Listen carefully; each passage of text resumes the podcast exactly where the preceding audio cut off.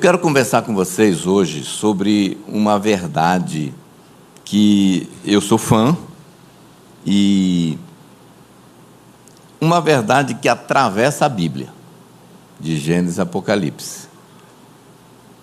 E eu estou convencido que quanto mais uma pessoa entende sobre essa verdade, mais ela se dá bem na vida. Alguém quer se dar bem na vida aqui? Deixa eu ver. Então, eu, eu sugiro que você preste muita atenção no que nós vamos estar falando. Quanto mais eu ouço, quanto mais eu leio, quanto mais eu consigo praticar essas verdades na minha vida, mais eu vejo o poder extraordinário, né, que essa verdade tem. E eu estou falando do tema que eu estou dando autorresponsabilidade. Fale alto. Autorresponsabilidade. Eu acredito que Deus permitiu que nós tivéssemos o livre-arbítrio, exatamente para que ninguém depois culpasse Deus de nada. Você é livre para experimentar qualquer coisa que é possível um homem experimentar. E eu creio que a autorresponsabilidade, ela determina o resultado. Ela determina a realização, o nível de governo, autogoverno que a pessoa experimenta aqui na terra. Tanto que ela reina. Você sabia que reinar, governar, foi uma das primeiras ordenanças que Deus deu para o homem? para o homem reinar. Deus nunca criou o homem para ele ser escravo. Deus criou o homem para ele governar. E a autodeterminação é o que mais determina, a autorresponsabilidade é o que mais determina esse nível de governo. É o que mais determina o nível de conquista, o tipo de vida que uma pessoa vai experimentar aqui na terra. Eu gosto de dizer que nós somos hoje e seremos amanhã o resultado da aplicação ou não desse princípio, dessa verdade, desse, dessa proposta que Deus nos dá. Eu estou convencido, tanto quanto mais eu leio e conheço pessoas que praticam e levam a sério essa verdade, o tanto que realmente existe um poder por trás, um poder por trás da atitude da autorresponsabilidade. Quando você fala assim, rapaz, eu vou assumir o controle da minha vida, eu vou fazer esse negócio dar certo. Agora, é, eu creio que estar consciente, que é, muitas vezes tem gente que nem consciente está, está consciente dessa, dessa autorresponsabilidade e decidir dirigir a sua vida, pautar a sua vida nesse princípio, é uma das mais inteligentes maneiras, das mais inteligentes formas de você fazer gestão da sua própria vida. Não sei quantos de vocês já ouviram essa frase, ah, cuida da tua própria vida. É isso mesmo. Todos nós temos que cuidar da nossa própria vida. Agora, o desafio que todos nós enfrentamos para pautar a nossa vida, para escolher dirigir nossa vida na autorresponsabilidade, consiste no fato que nós vivemos numa sociedade e numa cultura que nós fomos ensinados a fugir da autorresponsabilidade. Isso desde criança. E é assim muitas vezes. E eu quero falar hoje com vocês sobre alguns comportamentos, algumas atitudes que eu chamo de anti-autorresponsável, que nós aprendemos na sociedade. E, e que nós precisamos ficar longe disso, romper com isso na nossa vida o mais rápido possível. O primeiro é o que eu chamo de o vício de dar desculpa. Você pode repetir? Ah, você conhece alguém que é viciado em dar desculpa? Você não venha me dizer, hoje eu olhei no espelho para um. Deixa eu te dizer uma coisa. Se as pessoas fossem boas em dar resultados, como elas são boas em dar desculpas, o mundo e a vida delas seria bem melhor. Eu aprendi uma frase, não sei de quem é, por isso não posso dar o crédito, mas eu gosto muito dela. Diz assim: quem é bom em dar desculpas não é bom em mais nada. Quem é bom em dar desculpas não é bom em mais nada. Pode acompanhar alguém. O cara é viciado em dar desculpa, você vai ver, ele é um derrotado, fracassado. E algumas desculpas esfarrapadas que a gente ouve quase todos os dias. Aqui e ali a gente está ouvindo, né? São várias. Eu alistei algumas. Ah, pastor, eu só não cresci por causa disso. Ah, eu só não estou melhor na vida por causa disso. Ah, eu só não oro mais por causa daquilo. Ah, eu só ainda não cheguei lá porque a culpa é do. Eu só não tenho mais dinheiro, pastor, por causa.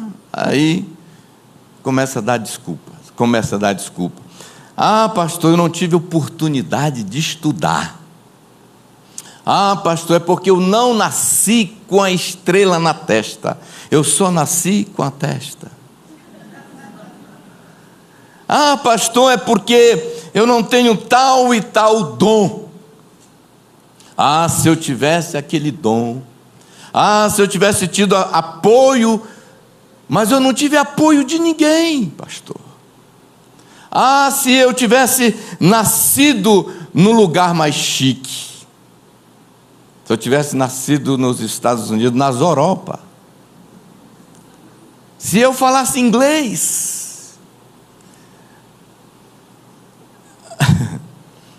Por causa do lugar onde eu nasci. Outro dia, nós estávamos comendo com uma família, uma família bem sucedida, e eu perguntei do, daquele irmão: onde que você nasceu? E a família, os filhos dele começaram a rir, falando, pastor, não tem no mapa. Pode olhar que não existe. E eu me identifiquei muito, porque se você procurar também onde eu nasci, não existe no mapa. Mas eu nasci, está registrado. Agora, tem gente que fala assim, por causa da família que eu nasci. Se eu tivesse nascido, ah, se eu tivesse o, o sobrenome Uber,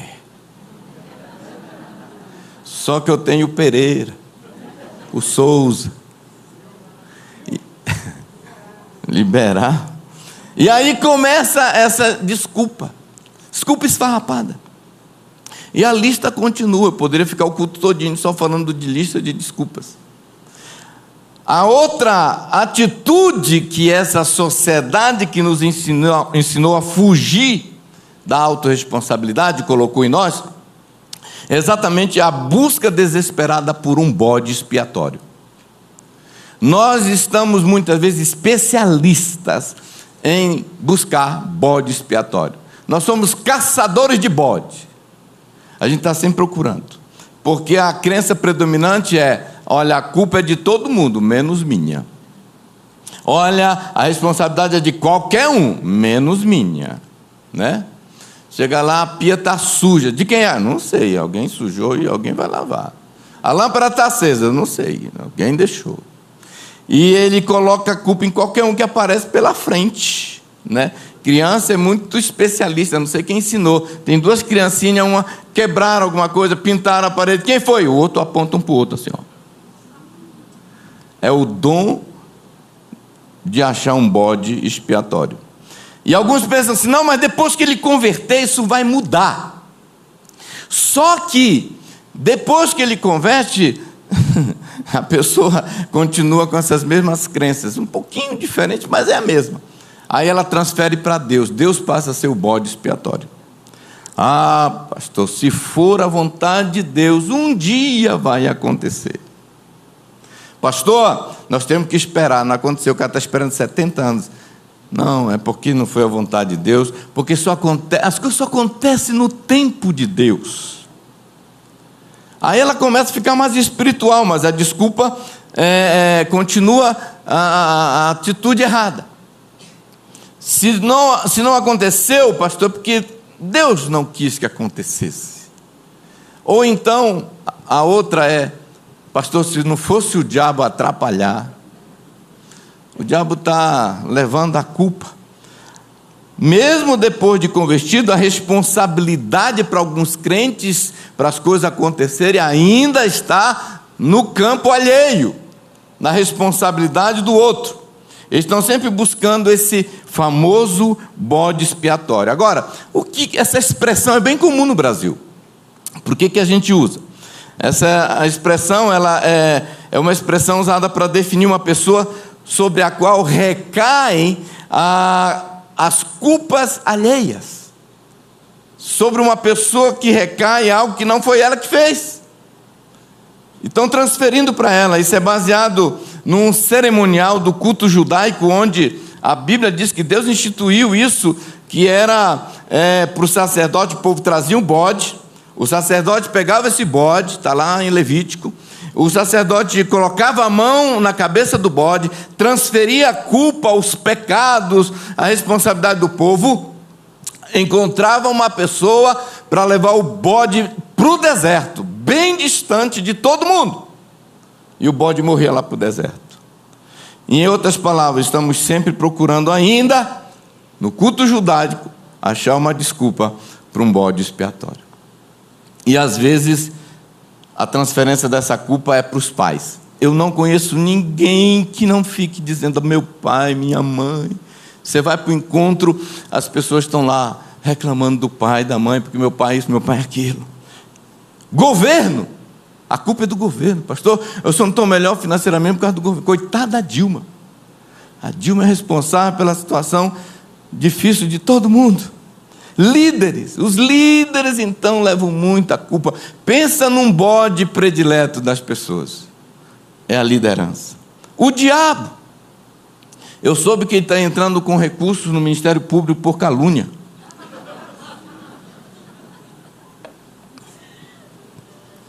Contra os crentes. Foi o diabo, não fui eu.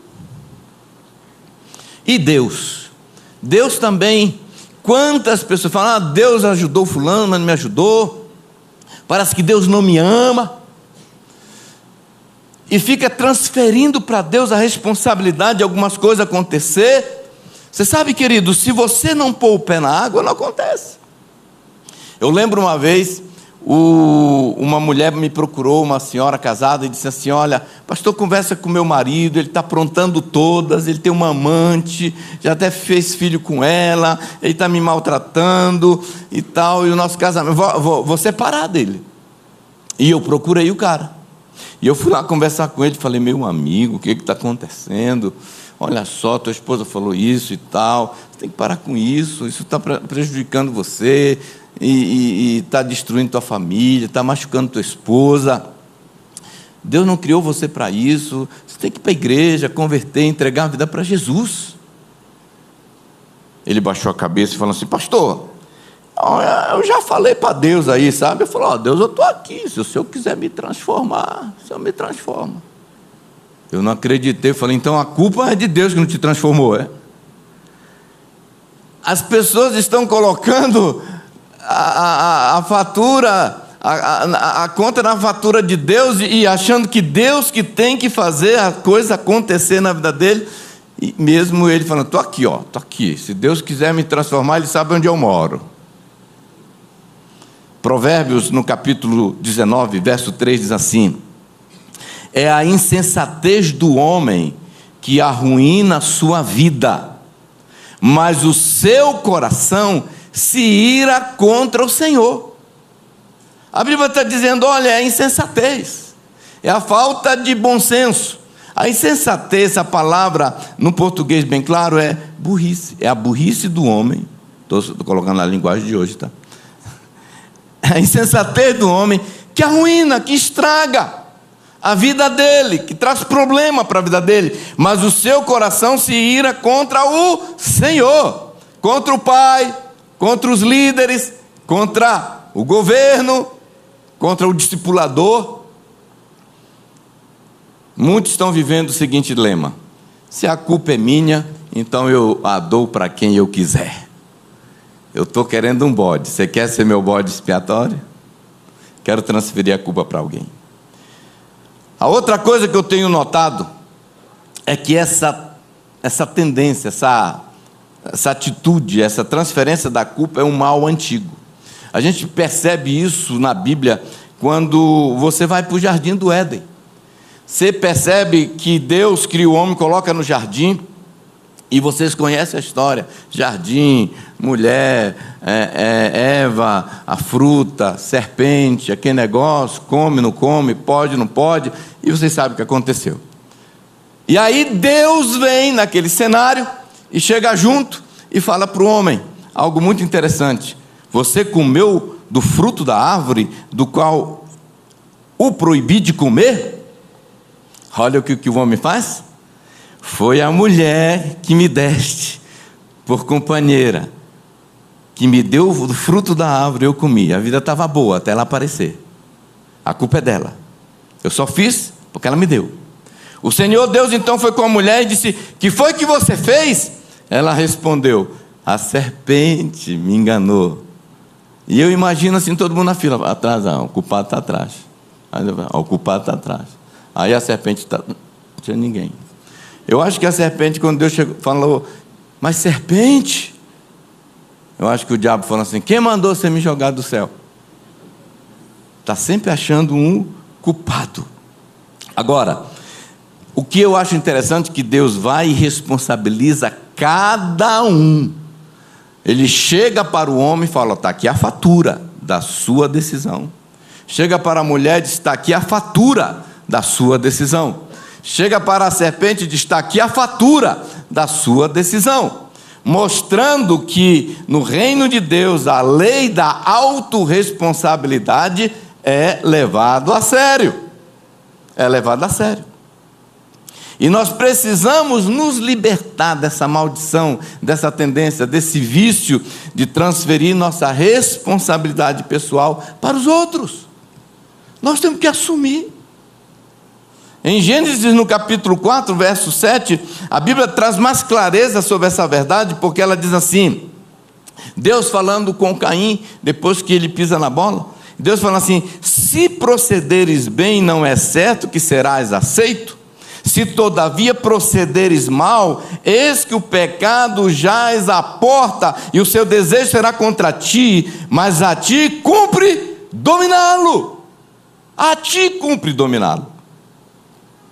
Sabe, queridos, um dia com certeza, um desejo, uma proposta, uma dificuldade, um dia mal, uma tentação, o desânimo, a lascívia e tantos outros tipos de problema vão bater na nossa porta, convidando, pedindo permissão para entrar, querendo entrar ou forçando a barra.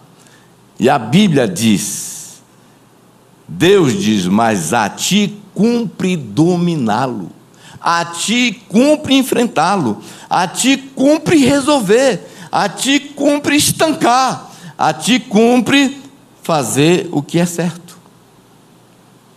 Responsabilidade, autorresponsabilidade do homem. Em Romanos, no capítulo 14, a Bíblia reforça isso quando diz assim: Tu, porém, porque julgas teu irmão, e tu por que desprezas o teu? Pois todos compareceremos perante o tribunal de Deus, como está escrito: Por minha vida, diz o Senhor, diante de mim se dobrará todo joelho e toda língua dará louvores a Deus. Assim, pois, cada um de nós dará conta de si mesmo a Deus. Cada um de nós. Não tem esse negócio de o papai representa o filho, o filho representa o papai, não. E não tem esse negócio de, ah, meu, eu caí porque meu pastor caiu. Ah, eu, eu esfriei porque meu pastor deu mau testemunho. Que tem de gente, ah, não congrego mais porque eu. Meu irmão, cada um dará conta de si mesmo a Deus. Vocês estão comigo, irmãos? Agora, outra atitude que a gente vê muitas vezes aí, fruto dessa sociedade, dessa cultura, é o que eu chamo de a lastimável vitimização. A lastimável vitimização. Nós vivemos numa geração mimimi, numa geração é, vitimizada, tadinho de mim, numa geração que se tornou refém do vitimismo. Coitado, ah, eu fui, eu fui é, injustiçado, ah, eu fui abandonado, ah, porque meu pai era isso, ah, porque. Olha, os vitimistas, eles tendem a pensar que o universo todo conspira contra eles. Parece que está todo mundo contra eles. Coitado deles. Eles querem que todo mundo tenha pena deles, porque aconteceu. E o pior, o vitimista ele tem uma tendência de que tudo para ele, qualquer coisinha para. Não vou mais para a faculdade porque aquele professor me tratou mal me ofendeu. Tudo machuca o vitimista. Tudo neutraliza ele. Tudo dói no, na pessoa que adota essa postura de ser vítima. Eu não sei quantos de vocês já brincaram, mas quando eu era criança, é, alguns anos atrás, alguns recentes anos atrás, eu com meus sobrinhos e outros meninos lá no interior, tem uma plantinha, eu não sei como é que você chama aqui em São Paulo, mas lá a gente chama de tua mãe morreu. É uma plantinha que é igual uma palmeirinha e que a gente encosta nela e toca nela e fala assim: tua mãe morreu. E ela fala assim: uh! Ela se enrola toda, ela se fecha toda. E a gente ia brincando: tua mãe morreu, tua mãe morreu. E aquela plantinha parecia que tinha uma pilha nela, né? ela, ela murcha. Você sabia que tem muito crente tua mãe morreu? Porque qualquer coisa para ele, faz ele ficar enrolado, tímido, para dentro. Agora, tudo dói. E eu estava pensando, nós precisamos sair desse território. Esses dias eu estava conversando com um cara que eu fiquei muito fã dele, inspirado. Porque ele, ele é lutador profissional, e ele estava numa prova, numa competição, que ele precisava atingir uma, uma certa conquista e tinha que vencer três lutadores profissionais de altíssimo nível para poder alcançar uma certa conquista lá. E ele encarou, se preparou, foi lá, conseguiu vencer o primeiro, marcaram outra luta. Só que, se eu, se eu não me engano, foi na primeira ou na segunda vez que ele estava lutando, na terceira vez que ele estava lutando, que ele é, apanhou tanto lá que quebrou duas costelas. Ele estava com a costela quebrada, mas tinha uma luta ainda. E não cancelou a luta. Esses caras que lutam, eles têm uma capacidade de suportar a dor. E ele foi para lá. E ele lutou, a mão estava quebrada também. E eu falei, cara, tu estava com a costela quebrada? Estava. Por quê? Porque um dia eu fui andar de cavalo e caí do cavalo, igual Saulo. E aí, só que eu não vi nenhuma luz, só vi uma dor. E aí o que, que aconteceu? Rapaz, que dor horrível, eu não conseguia nem me mexer na cama, nem respirar, quanto mais entrar no ringue para lutar com alguém. Até espirrar era terrível. A primeira vez que eu espirrei, eu pensei que eu ia morrer de tanta dor. Eu fiquei três meses com aversão a espirro. Quando vinha aquela vontade de espirrar, eu não posso espirrar. A dor era tão grande. Mas esses caras suportaram a dor. Eu admiro gente que tem essa capacidade de enfrentar a dor e não ficar lambendo as feridas, sabe? Olha o que a palavra de Deus fala em Isaías 53. Diz assim: Foi desprezado e rejeitado pelos homens. Se você pensa que você já foi traumatizado, rejeitado, traído, abusado, pensa em Jesus aqui. Um homem de dores e experimentado no sofrimento, como alguém de quem os homens esconderam o rosto, foi desprezado e nós não o tínhamos em estima. Meu amigo, a Bíblia está dizendo aqui, olha, que Jesus era experimentado no sofrimento. Ele sabia lidar com o sofrimento. Diz assim a palavra de Deus, um dos títulos dele é Homem de Dores homem de dores.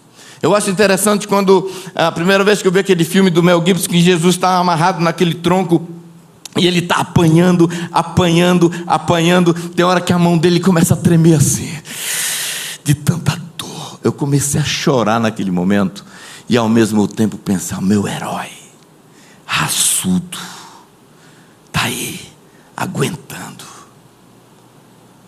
Sabe, queridos, vou dizer uma coisa. A autorresponsabilidade é uma virtude que nos capacita para assumir a responsabilidade daquilo que acontece na nossa vida, de enfrentar a dor sem pegar carteirinha de vítima. A pessoa que adota a autorresponsabilidade compreende que quase tudo, seja de bom ou de ruim, que acontece na sua vida, está associado a escolhas, a reações, a atitudes que ela tem. Agora, muitas pessoas, sinceramente, não chegam mais longe, por quê? Porque elas escolhem, elas não realizam mais, porque elas ficam o tempo todo só lamentando e achando culpados para a sua suposta falta de sorte. Muitas pessoas vivem limitadas, sabe por quê?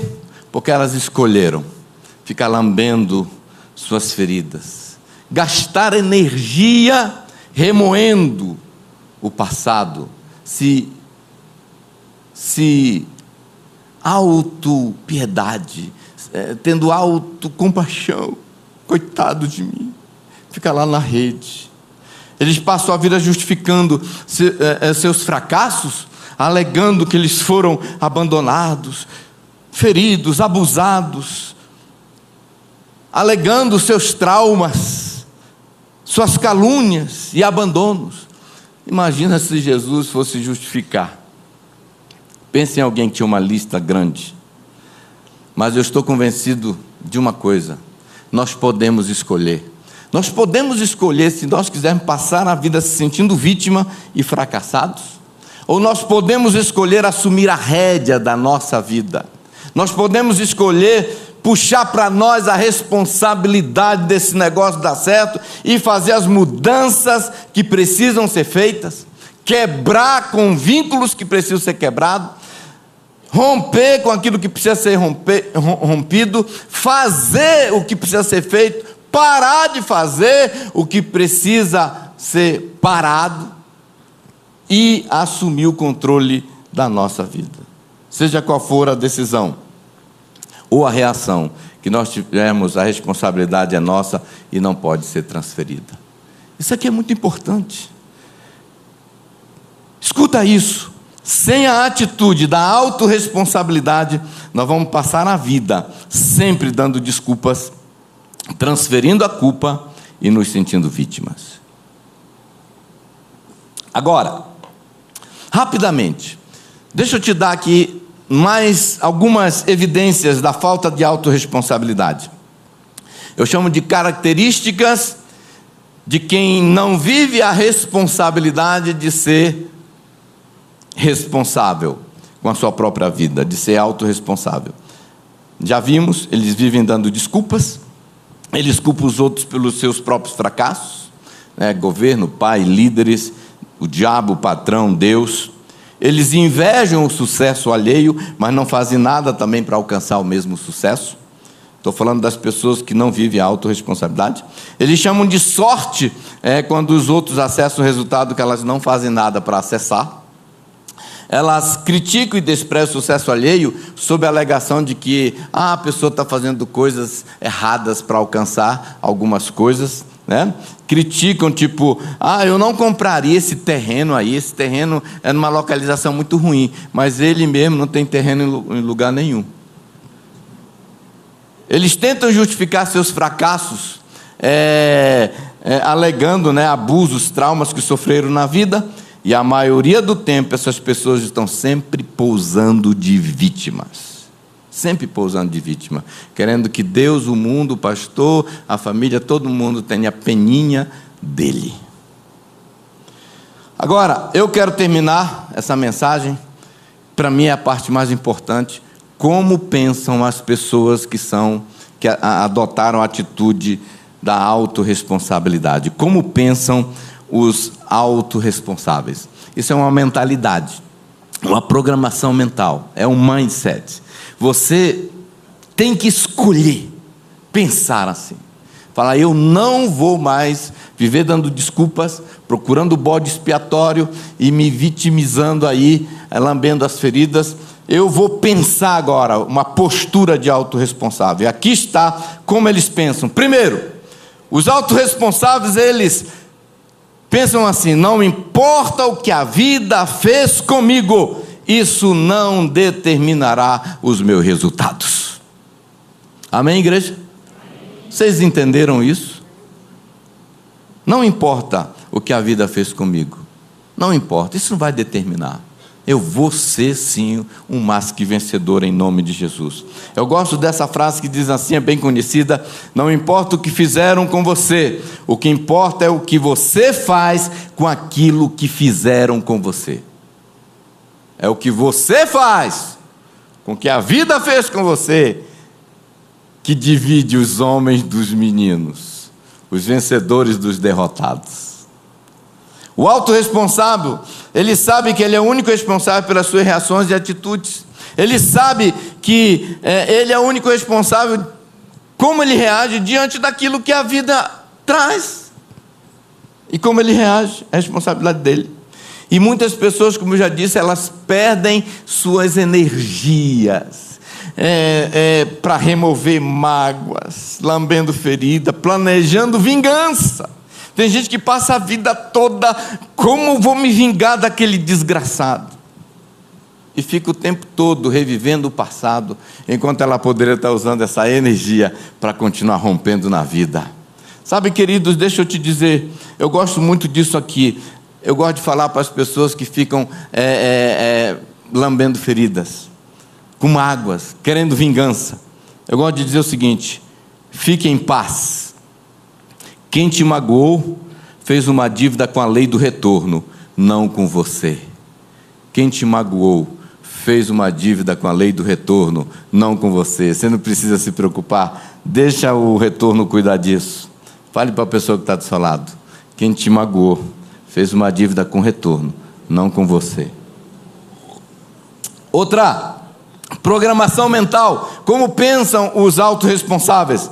Eles pensam assim: eu sou maior que meus traumas e as minhas dores. Eu sou maior que o meu trauma, que os meus traumas e as minhas dores. Uma pessoa que eu admiro demais, tem muitas, mas eu queria citar uma que chama-se Joyce Meyer, uma pregadora e escritora dos Estados Unidos. Quase em todos os livros dela, em quase todas as pregações, ela conta a história dela, que ela foi abusada pelo pai dela. Desde muito cedo, até os 15, 16, 17 anos. E não era assim, ah, papai passava a mão em mim, não. Ele usava ela, levava ela para o motel, usava ela dentro do carro. Ela conta em detalhes, tem muitas pregações dela que ela conta o que, que aconteceu com ela. Mas mesmo assim, pela graça e misericórdia de Deus, essa mulher soube dar a volta por cima. Hoje ela é uma das mulheres mais ouvidas nos Estados Unidos, mais, mais lida os seus livros. Por quê? Porque ela se recusou a ser vítima da experiência dos outros. Me entenda, eu não estou diminuindo a sua dor. Você que teve trauma, você que foi abusado, passou por experiências difíceis, teve traumas. Eu imagino, não faço nem ideia como foi. Eu não estou dizendo que não existiu, que não dói, que não é verdade, que eu estou fazendo pouco caso. Não, não. Eu só vim dizer aqui para você e te lembrar aquilo que Deus te diz na Bíblia e diz para mim que Ele nos fez maior que os nossos traumas e as nossas dores. De acordo com a palavra de Deus em 1 João 4, diz assim: Filhinhos, vocês são de Deus e os venceram, porque aquele que está em vocês é maior do que aquele que está no mundo. Aquele que cura é maior do que aquele que fere. Então não esqueça isso. Ninguém além de você é responsável pelas suas atitudes, ações e reações. Ninguém. E é assim que pensa o autorresponsável. Ah, pastor, mas eu preciso de ajuda. Então procura ajuda. de um profissional, chama um pastor, chama um discipulador, porque até buscar ajuda é autorresponsabilidade.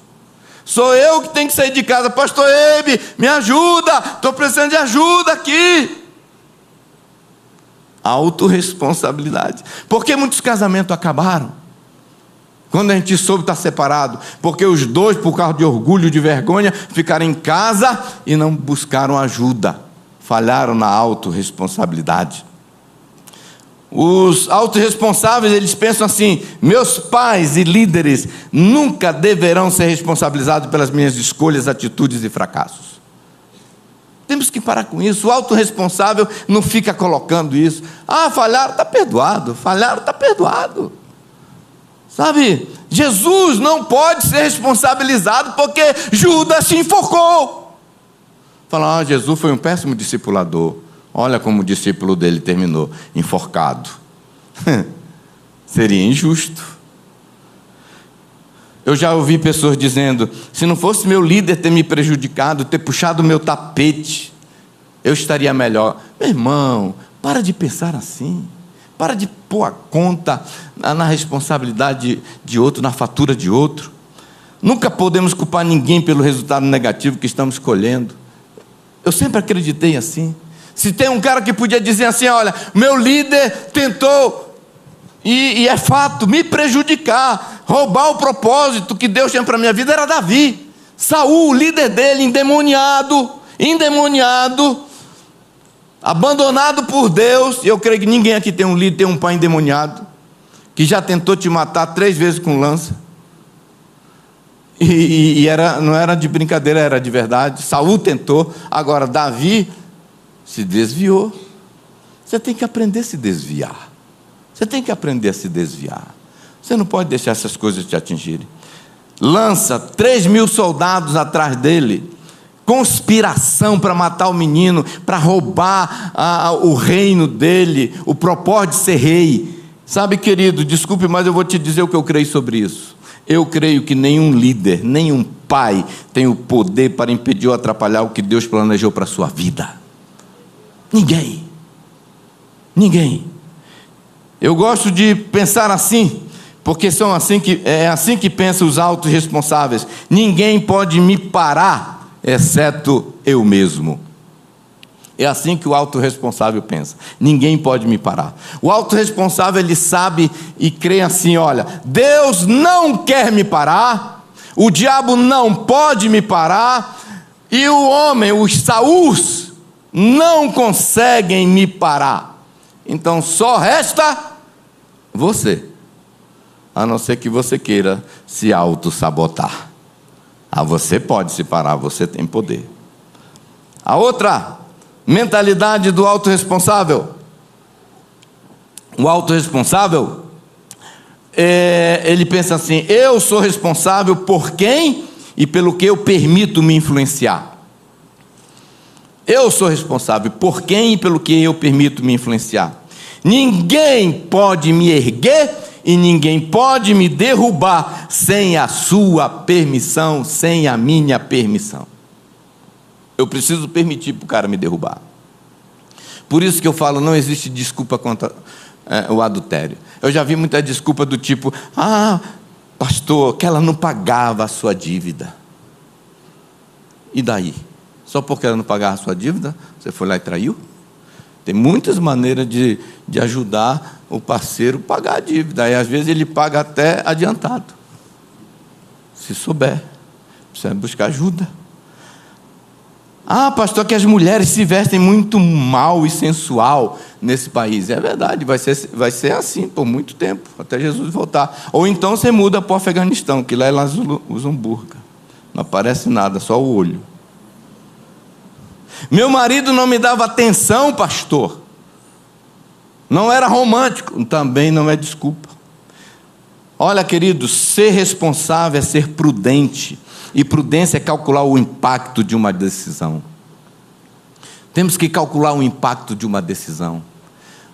José, ele, ele, ele não deixou o ódio dos seus irmãos afetarem sua vida. José não deixou as injustiças e maltratos como escravo é, é, sua vida. José não deixou a mulher de Potifar e a sua sensualidade afetar a sua vida. Ele decidiu: não vai. Não tem papai, não tem discipulador, não tem ninguém, não tem mentor, estou sozinho, mas eu sou autorresponsável nesse negócio aqui. Não vai. Davi, ele não deixou Saul lhe influenciar com a sua perseguição, mas ele deixou Betseba lhe influenciar com a sua nudez.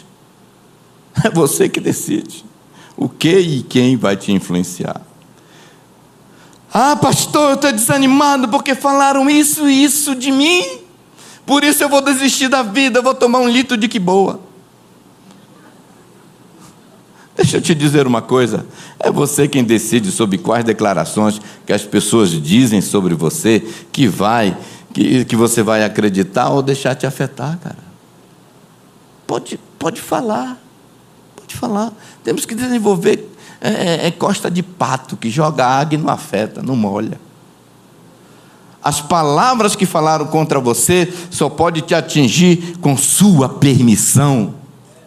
Se alguma palavra é, te parou, te atingiu, te afetou, te magoou, te deixou ofendidinho, com todo carinho que eu te digo, a culpa não é de quem falou, mas sua que deu permissão para que aquelas palavras te atingissem. Você só vai ser influenciado por algo ou alguém que você permite ser influenciado. Ninguém pode te afetar a não ser com a sua permissão. Amém?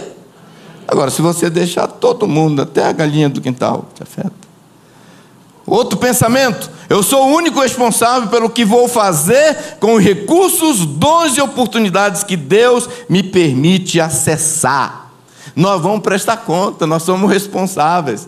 Se Deus te deixou acessar algumas oportunidades, te deu dons, olha o que a palavra de Deus fala em Lucas 12, 48: aquele a quem muito foi dado, muito será exigido. Nós vamos prestar conta. Deus te criou um ambiente de igreja, de pastoreio, de cuidado para você frutificar, não frutificou? Deus criou um ambiente para você crescer, não cresceu? Então, nós vamos. Deus te deu dom e você enterrou? Nunca orou e tem um dom de cura? Nós vamos ser responsáveis por isso.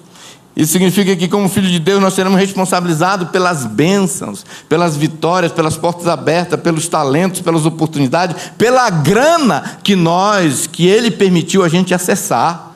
Nós somos autorresponsáveis, como a gente vai fazer a gestão disso.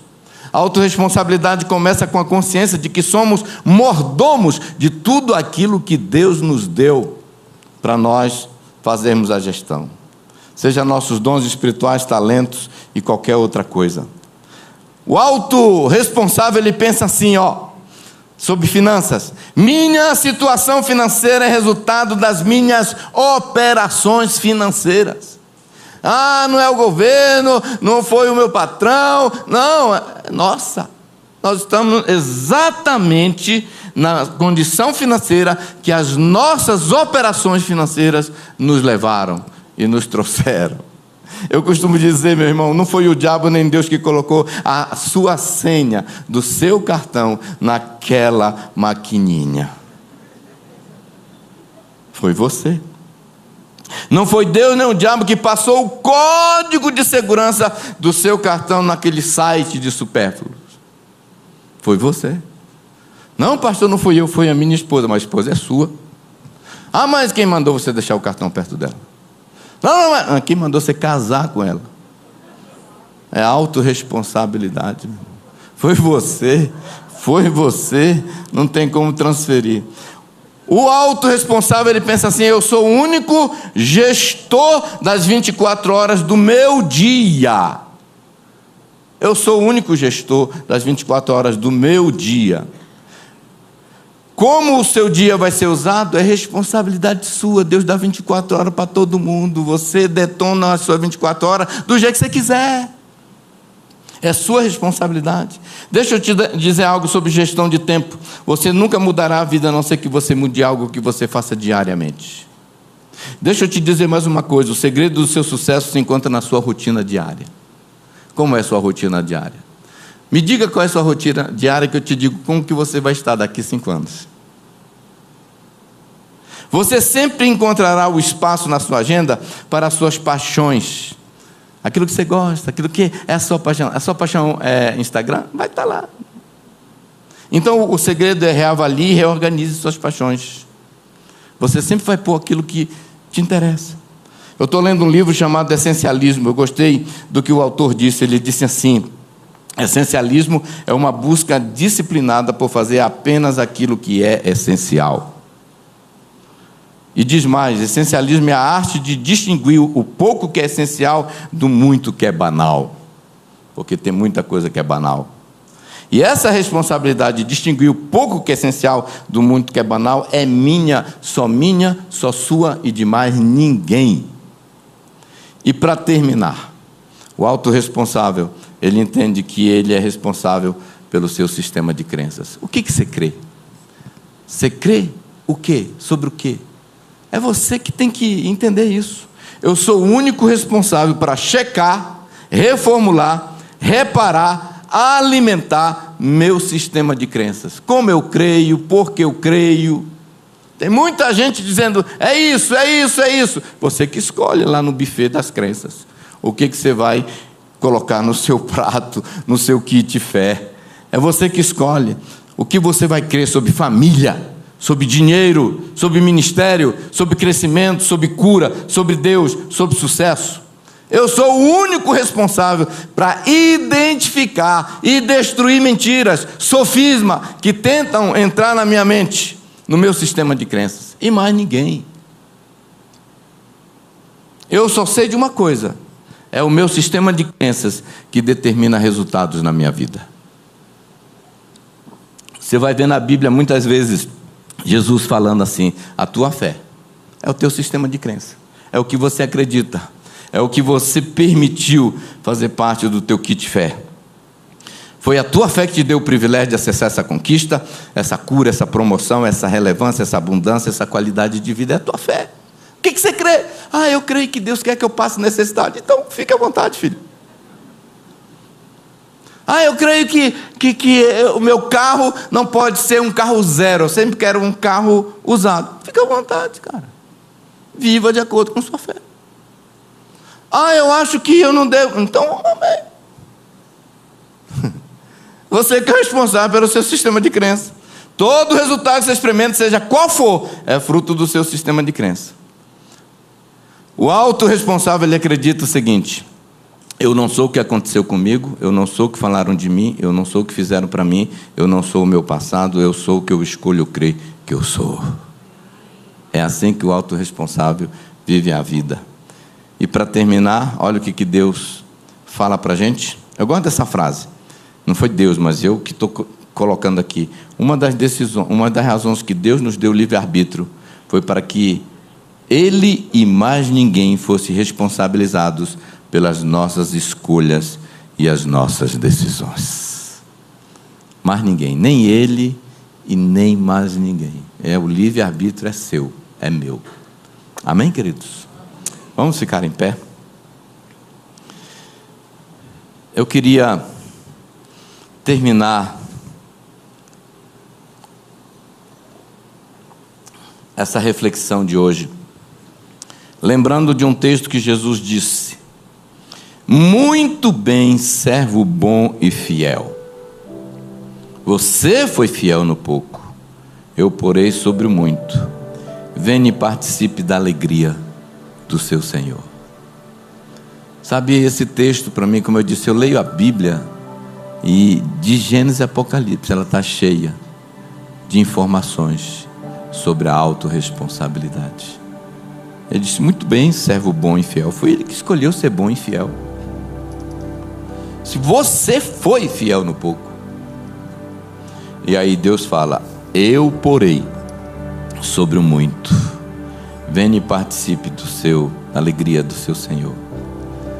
Ele foi fiel no pouco, autorresponsabilidade. Eu porei sobre o muito, recompensa da autorresponsabilidade. É impressionante a quantidade de versículos que existe na Bíblia sobre a autorresponsabilidade. Versículos como: arrependei-vos, convertei-vos, arrependei-vos.